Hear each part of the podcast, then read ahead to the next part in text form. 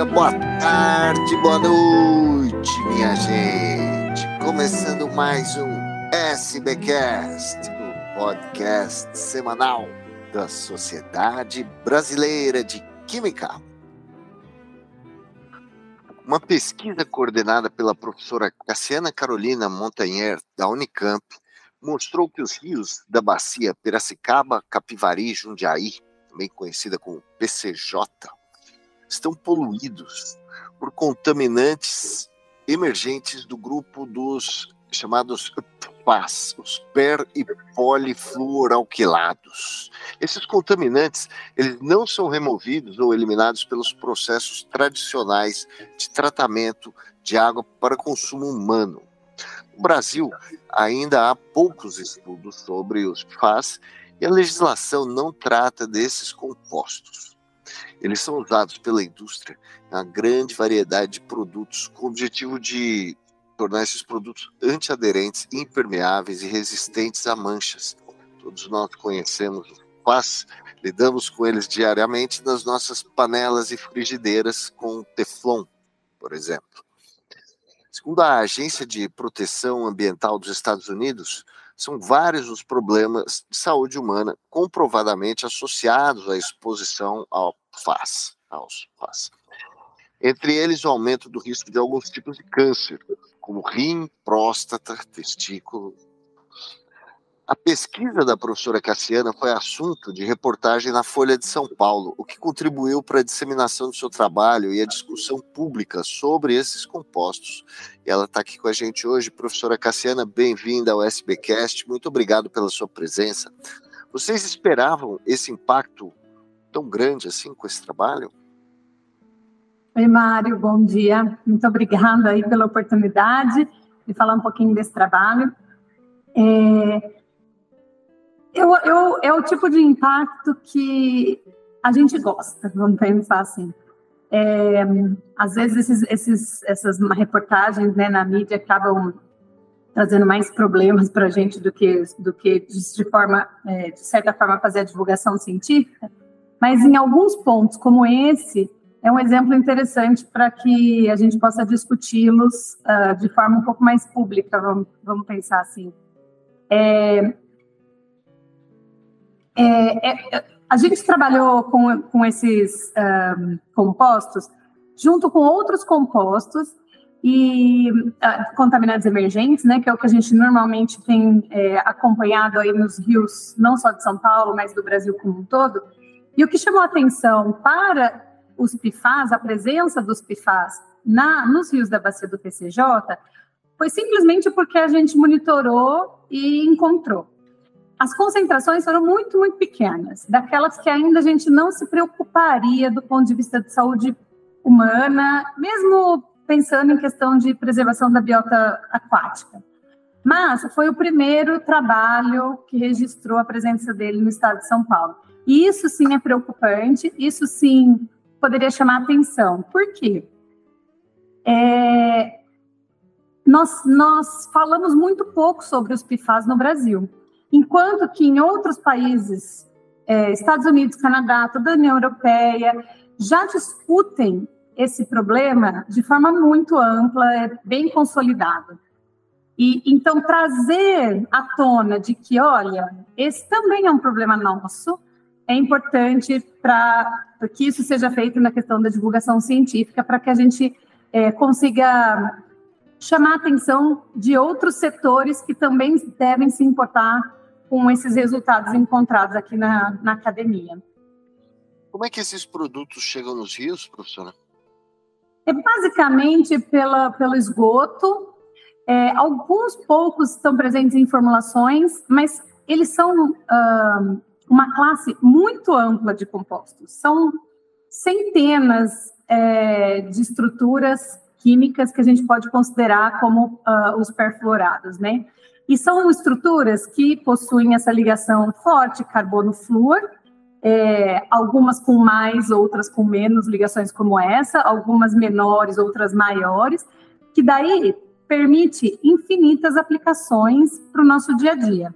Então, você deu o exemplo das panelas de Teflon, talvez seja o exemplo mais clássico, mas eles estão em, presentes em muitos é, compostos, uh, produtos do nosso dia a dia.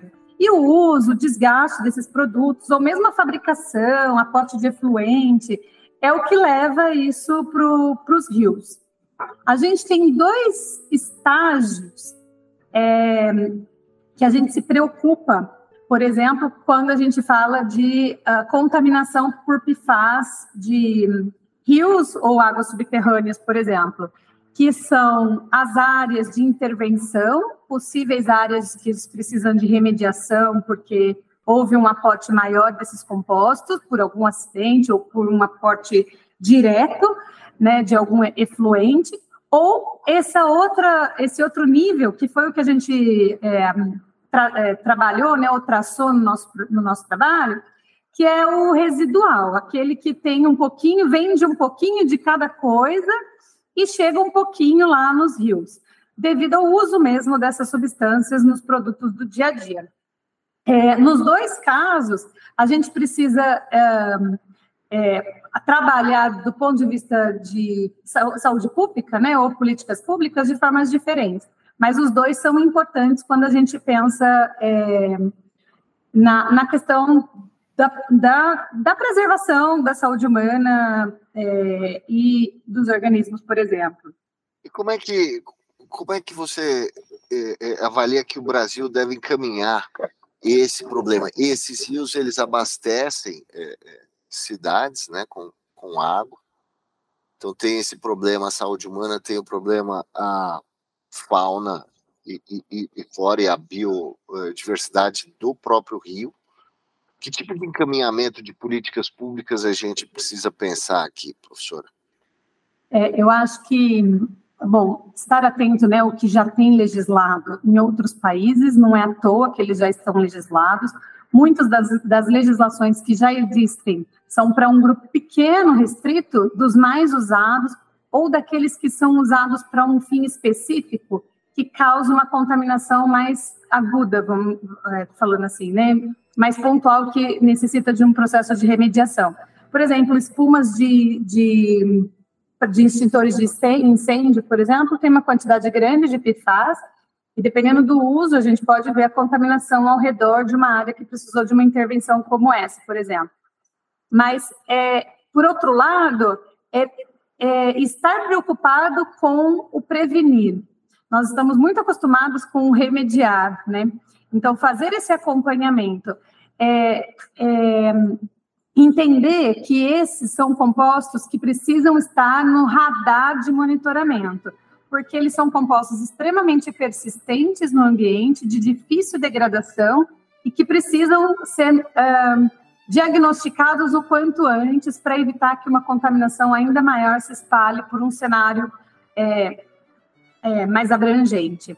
Então, é, num primeiro momento, entender que essa contaminação residual, do tipo que a gente identificou nos rios da bacia do PCJ, que é essa contaminação que, de concentrações pequenas, mas que vai ficar lá eternamente, né?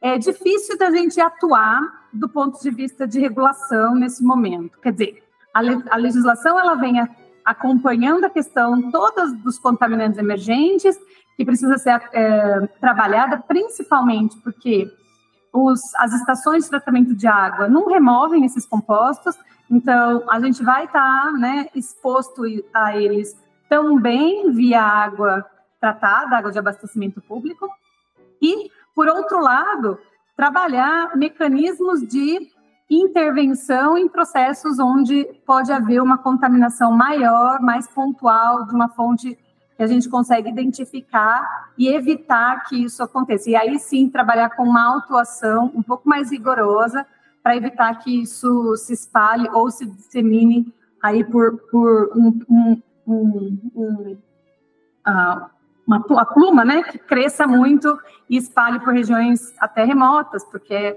esse é o problema, né? Muitos eles são chamados de por alguns de contaminantes eternos, permanentes, estão sempre por lá, né? Nunca desaparecem, justamente por conta da estabilidade deles. E a gente precisa ter essa, esse olhar na hora de, de pensar no, no, nos processos.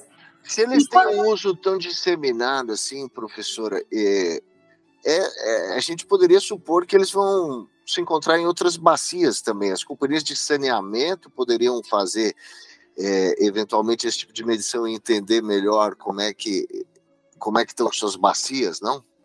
Sim, eu diria, Mário, que esses são compostos que estão presentes, eu acho que em todos os nossos rios urbanos, pelo menos. É, nessas concentrações baixas, mas eles já estão presentes. O maior problema da gente ter muito pouco dado com relação a eles aqui no Brasil é a questão analítica. Então, para o público né, de químicos que a gente tem aqui no SBcast, é, nós temos uma, uma especificidade muito grande, porque é, é, muito difícil a gente fazer uma análise dessa e evitar todas as contaminações cruzadas e conseguir um limite de detecção ao nível de PPT, que são, são as concentrações em que eles são encontrados. É, essas análises desse projeto, por exemplo, foram feitas em parceria é, com um laboratório de análises ambientais que foi feito nos Estados Unidos. Então, gente, nós, nós precisamos de investimento nessa área, nós temos métodos, sabemos como fazer, mas a gente precisa, eles são relativamente caros e a gente precisa de investimentos para isso. Então, mesmo que a gente queira hoje fazer um monitoramento amplo sobre as concentrações de PFAS nos rios ou mesmo na água de abastecimento público no Brasil, a gente vai precisar de um investimento razoável é, para obter esse diagnóstico de forma mais precisa. Não tanto pela questão da amostragem, que a gente pode incluir isso em diferentes é, mecanismos de monitoramento que a gente já tem, mas pela questão analítica mesmo, é, e o número restrito de, de, de, laboratórios que ainda têm essa, essa capacidade, né, a capacidade analítica de fazer essa quantificação. Uhum. Então, isso é um problema, mas quando a gente pensa em cenário, da onde eles vêm e para onde eles vão, é fácil de levantar a hipótese de que a maioria dos nossos rios urbanos hoje já está contaminado aí com um residual de, de PFAS. Tá certo. E, professora Cassiana, para a gente encerrar aqui nossa conversa, próximos passos nessa linha de pesquisa? É, bom, claro que esse é um problema e um, um assunto importante a nível de Brasil, e sendo assim, né, a gente está buscando investimentos para também trazer essa parte analítica de a capacidade analítica um pouco mais robusta para analisar esses compostos aqui no Brasil. E aí sim, num primeiro momento, ampliar a questão do monitoramento, porque o primeiro passo para a gente discutir melhor esses assuntos, ainda no Brasil, é mostrar o tamanho do problema. E quando a gente tem pouquíssimos dados com relação a isso, parece que o problema não existe. Então, esse seria um primeiro passo.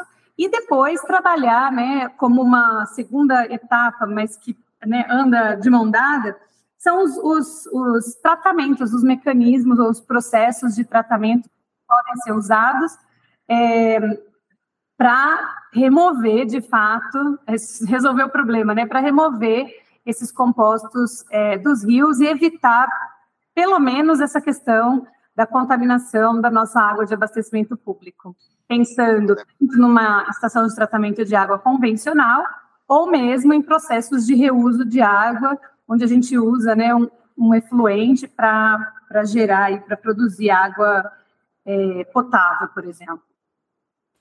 São muitas oportunidades na química ambiental, né, professora? Tem. Nessa área tem. Tem uma ampla, uma, um, um, escopo ainda muito grande para a gente poder trabalhar a nível de Brasil nesse sentido.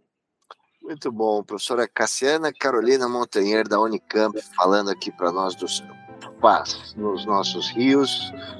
E tenho certeza que em breve a gente vai ter oportunidade de conversar de novo sobre outras coisas fantásticas que você vem fazendo aí, professor, no seu trabalho. Muito obrigado, viu? Imagina, obrigada a você, Mário. Tchau, tchau. Tchau, tchau.